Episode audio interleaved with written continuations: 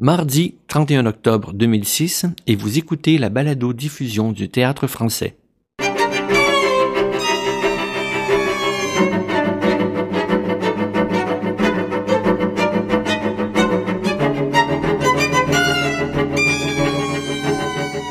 Bonjour, mon nom est Paul Lefebvre, je suis l'adjoint du directeur artistique au Théâtre français et j'ai le plaisir aujourd'hui de recevoir Madame Brigitte Henkens.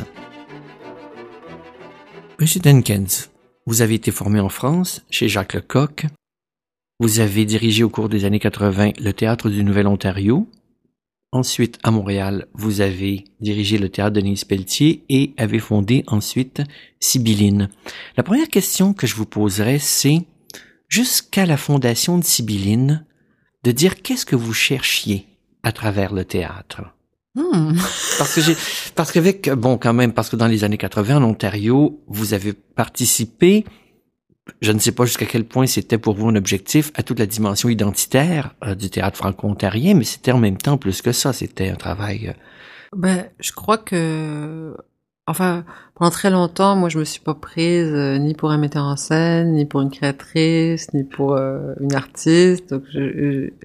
Donc, euh, j'avais simplement l'impression de participer, dans la mesure de mes compétences, à une prise de parole que j'identifiais pas exactement comme ça, mais pour moi, ça se situait toujours dans l'urgence, dans un rapport à la communauté.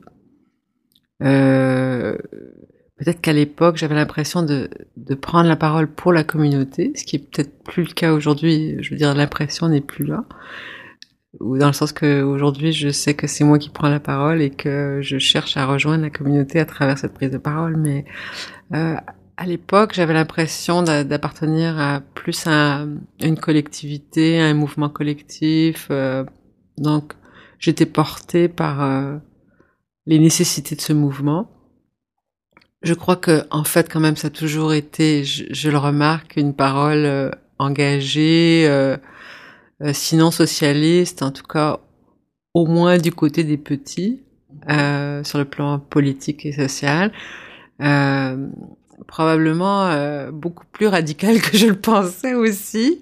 C'est-à-dire que je, je, j'avais pas conscience d'être en, bataille contre les institutions, contre l'ordre établi, contre la bourgeoisie, mais en fait, euh, je l'étais. Donc euh, c'était quand même confus, c'était pas euh, délibéré. J'avais l'impression que je faisais des choix qui venaient directement du cœur et des émotions. Et c'était vrai, mais en même temps, je pense qu'il y avait quand même une continuité dans tout ça. Et quand vous arrivez à Montréal, au théâtre de Nice Pelletier, qu'est-ce que vous cherchez à faire? Bon, on sait que vous vous retrouverez progressivement face à un conseil d'administration qui vous considérera comme une sorte de corps étranger dans ce théâtre et qui amènera votre démission. Mais quel était votre projet? Et est-ce que vous y voyez euh, une continuité ou une rupture par rapport à ce que vous faisiez auparavant? Oh non, je crois qu'il y avait une complète continuité. Euh, d'ailleurs, c'est drôle que vous de ça parce que récemment, je me suis fait la remarque euh, au moment de Tout comme elle, justement, euh, j'avais l'impression de me retrouver euh, presque 25 ans en arrière, en fait, quand je faisais Oxbury Blues ou Nickel, vous voyez, parce que euh, le spectacle a créé ce qu'a créé le, ce que créait le spectacle dans les spectateurs, euh, en fait, me rappelait finalement les, ces expériences-là où on prenait la parole pour, on croyait la prendre pour les gens, mais il y avait comme un effet catharsique euh, du spectacle sur, le public et je, je, me suis fait cette remarque-là. Mais je crois que c'était en continuité euh, avec ce que j'étais, c'est-à-dire qu'en fait aussi euh, non pas flatter le public dans le sens du poil. Quoi qu'à la NCT, bon c'est un petit peu spécial parce que en fait euh, ceux qui achètent les, billets ce, ce, sont pas ceux qui voient les spectacles, hein. donc c'est compliqué quand même parce que c'est les enseignants et tout ça.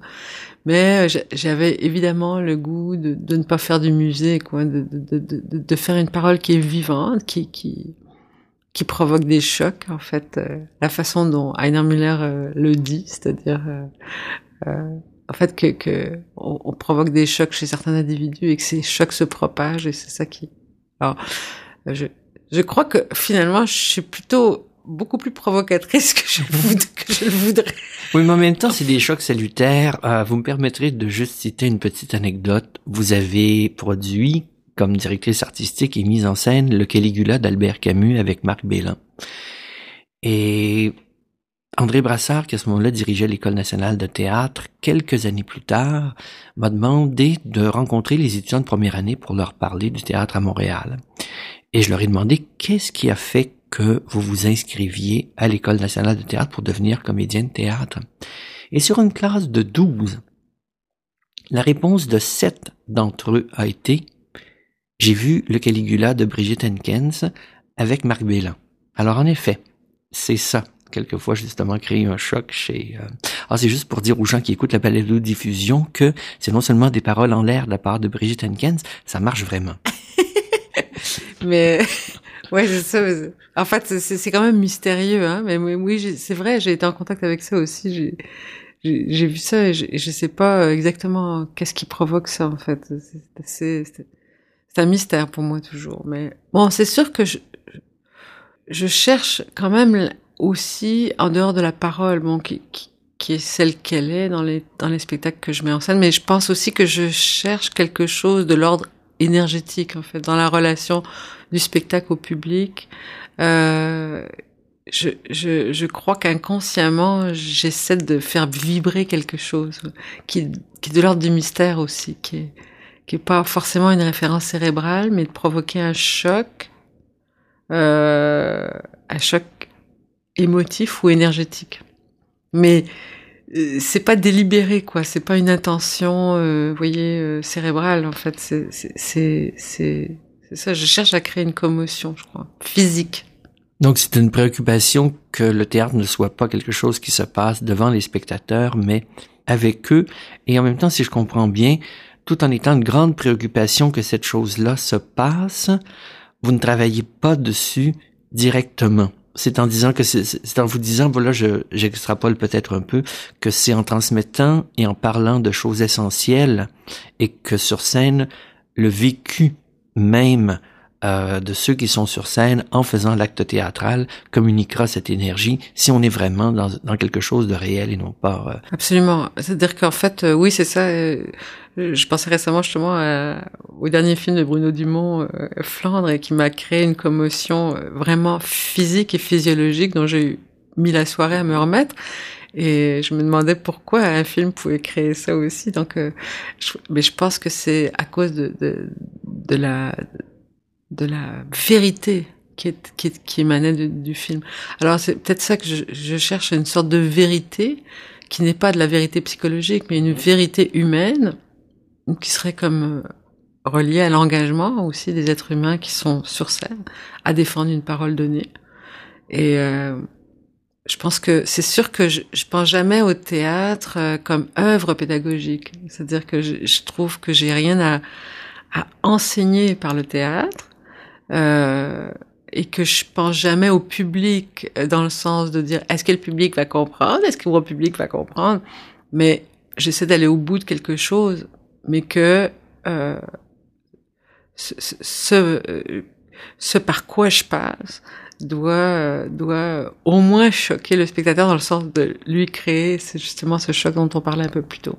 C'est intéressant parce que vous parlez de choc, de choquer, et il y a maintenant déjà huit ans, un des premiers spectacles qui a été fait avec euh, Sibylline, la compagnie que vous avez fondée en 97, euh, c'était je ne suis plus je ne sais plus qui je suis. Et déjà on retrouvait euh, quoi c'était une quinzaine de femmes sur scène. Ouais, une dizaine je crois. Une dizaine. Oh j'allais dire quinzaine parce que dans ma mémoire il y en avait au moins une quinzaine. Ça brassait fort ça brasse fort justement. Et ce spectacle c'était sur euh, qu'est-ce que c'est que cette violence et cette colère qui, qui habite les femmes. Euh, Pouvez-vous parler de justement, parce que c'est quelque chose qui euh, vous revendiquez dans votre travail, encore là je dis revendiquer un sens euh, non pas premier, mais euh, pour les femmes, la gamme des émotions humaines, des idées et euh, non pas seulement ce qui est considéré comme bien cute et non mais au-delà au-delà du féminin ce qui est considéré comme acceptable selon les normes sociales ce qui est considéré comme étant de l'ordre du bien et des bonnes choses faire peut-être le pont entre justement je ne sais plus qui je suis et aux 50 femmes de tout comme elle oui ben en fait Encore une fois, c'était pas euh, véritablement intentionnel au départ. En fait, euh, je ne sais plus qui je suis. C'était le désir surtout de créer un spectacle euh, dans lequel la part du silence soit aussi importante que la part du verbe. et donc, en fait, c'était la première fois vraiment que j'écrivais un spectacle, que dans, dans le sens de l'écriture scénique au moins, ou que je, ou que j'identifiais ce désir de, de créer ce spectacle.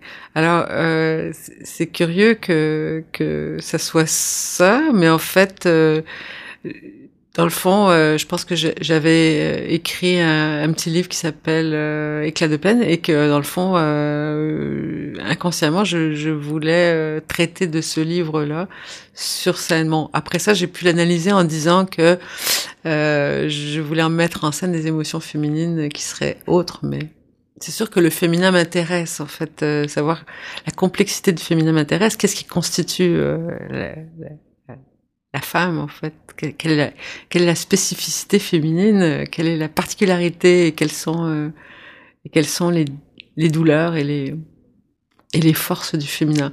Et donc, euh, je me suis retrouvée sur le terrain de la violence féminine, en fait, de la colère, parce que, mhm. parce que je pense que ça fait partie complètement intégralement de, mhm. de, la, de, la, de, la, féminité, dans la mesure où euh, la société, euh, on porte en soi, la société nous fait porter euh, des siècles et des siècles bon, d'oppression. Là, c'est pas un secret pour personne. Mais dans Éclat de peine, il y a une chose qui m'avait parlé de, de, ce qui est spécifiquement féminin, et euh, vous pourrez sûrement me citer le petit poème verbatim, mais j'en avais retenu l'idée que un homme qui vit des émotions fortes euh, les garde dans le fond de sa poche pour ses œuvres complètes euh, qu'il écrira. c'est bon ça, je me rappelais pas. c'est bon. Mais c'est l'idée aussi qui, euh, qui est une idée qui traverse le livre que l'émotion féminine est pas quelque chose qui cherche à s'instrumentaliser. Ouais, c'est c'est ben c'est oui c'est ça c'est intéressant. Oui parce que chacun c'est comme les lettres d'un écrivain qui garde bien Oui c'est ça. Oui. Mais bon parce qu'il n'y a pas ça la parole euh, ce qui manque aux femmes en fait bizarrement même encore aujourd'hui euh, il y a des changements bien sûr tout ça mais c'est quand même le domaine de la parole. C'est le verbe est toujours le verbe s'est fait cher mais cher masculine. C'est parce que, en parlant de masculin, vous avez souvent travaillé aussi à partir d'auteurs qui ont eu un rapport euh, très complexe et voire même difficile aux femmes. Je pense à Strindberg, je pense à Muller, je pense même à un auteur comme Camus. Et en quoi se confronter à ces auteurs qui, je crois aussi, c'est évident chez euh, chez Muller et chez Strindberg, euh, qui se confrontaient avec leur propre haine des femmes? Oui, c'est ça. Pour moi, euh, c'est un terrain mystérieux, ça, la haine des femmes. Tu sais, je le dis toujours, euh, enfin, ou le non-amour, en fait parce qu'on on pose souvent la question à propos de tout comme elle, mais est-ce que ça va intéresser les hommes? Je n'en reviens pas qu'on me pose cette question-là en disant, écoute, euh, ça fait des siècles et des siècles qu'on subit la dramaturgie masculine, euh, des personnages masculins chez Shakespeare et autres, euh, je veux dire, traînent dans le répertoire et, et, ça nous intéresse, puisque le public de théâtre est majoritairement féminin. Alors comment ça se fait que quand ça traite des femmes, ça intéresse pas les hommes? C'est un mystère pour moi. Donc, la haine des femmes est quelque chose qui, qui me qui me trouble constamment, c'est-à-dire dire comment comment peut-on en arriver bon euh, à faire tu sais en temps de guerre à servir des femmes, à violer des femmes. Bon, on fait pas que ça là, mais je veux dire quand même euh, pourquoi est-ce qu'on a on a tant besoin d'écraser? Pourquoi est-ce que euh, les femmes portent des tchadors Pourquoi est-ce qu'on les on les laisse enfermer? Qu'est-ce que cette qu'est-ce qu'elle menace quoi donc euh, donc je suis toujours parce qu'en fait bon euh, dans, la dramaturgie ou même dans la littérature en fait les, les hommes qui aiment les femmes sont pas si nombreux mmh. il y en a qui font semblant hein. il y en a qui font semblant de les aimer mais qui les idéalisent ou qui les mettent sur un piédestal alors c'est pas non plus un amour. Euh. En fait, je, je, crois quand même que la peur de l'intimité euh, chez les hommes est très très grande, quoi. Et, et, la façon dont le féminin menace les hommes est quand même très troublante quand on sait justement à quel point les femmes n'osent pas euh, finalement prendre la place qui leur revient. Là, c'est quand même étonnant. Alors, alors elles sont toujours des sorcières en fait, comme Médée ou comme comme Cassandre, enfin, euh, Christa Wolf, euh, l'écrivain euh, est-allemand, a beaucoup bien parlé de ça, je trouve. C'est, c'est, donc, c'est une question pour moi que aller chez Muller, mais qui Muller qui a une parole féministe très très forte Mhm. et qui paradoxalement, en même temps, a des comportements de, de vieux machos, vieux machos dans la vie privée, quoi. Puis s'est comporté de façon plus ou moins odieuse euh, dans, dans sa vie, mais en même temps, je crois que pro- au niveau des idées, il croit profondément à, à l'avenir des femmes. Oui, puis euh, d'une façon ou d'une autre, je crois qu'il faut pas entrer de ce côté-là dans euh, dans le biographisme parce que je pense que même euh, on peut prendre l'exemple inverse. euh, si Simone de Beauvoir a eu des idées si fortes sur les femmes, c'est qu'elle les a arrachées à ce qu'elle n'aimait pas d'elles. Oui, oui, sûrement. Et puis, euh, oui, et il y a ce qu'elle souffrait aussi. Oui. oh oui.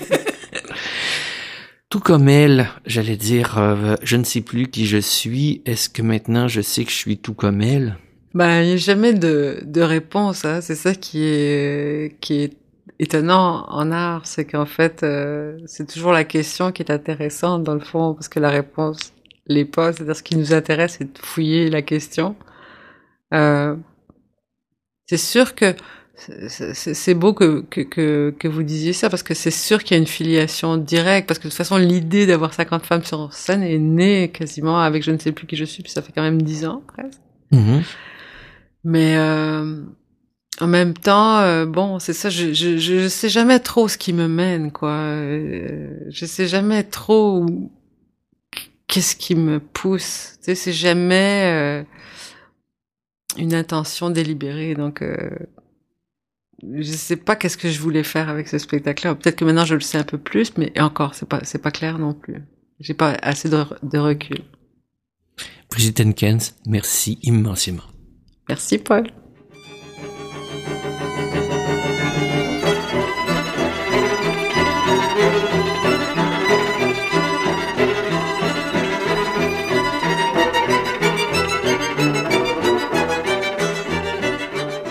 C'était Brigitte Henkens, directrice artistique de Sibylline et metteur en scène de Tout comme elle, qui sera présenté au théâtre du Centre national des arts du 31 octobre au 4 novembre. Pour communiquer avec nous, info-nac-cna.ca et pour tout savoir sur le Centre national des arts, sa programmation, ses pompes et ses œuvres, www.nac-cna.ca. C'est Paul Lefebvre qui vous invite à suivre la prochaine balado-diffusion du théâtre français qui sera avec Pierre Lebeau, interprète de La fin de Casanova, une mise en scène de Denis Marlot sur un texte de la poétesse russe Marina Tsvetaeva.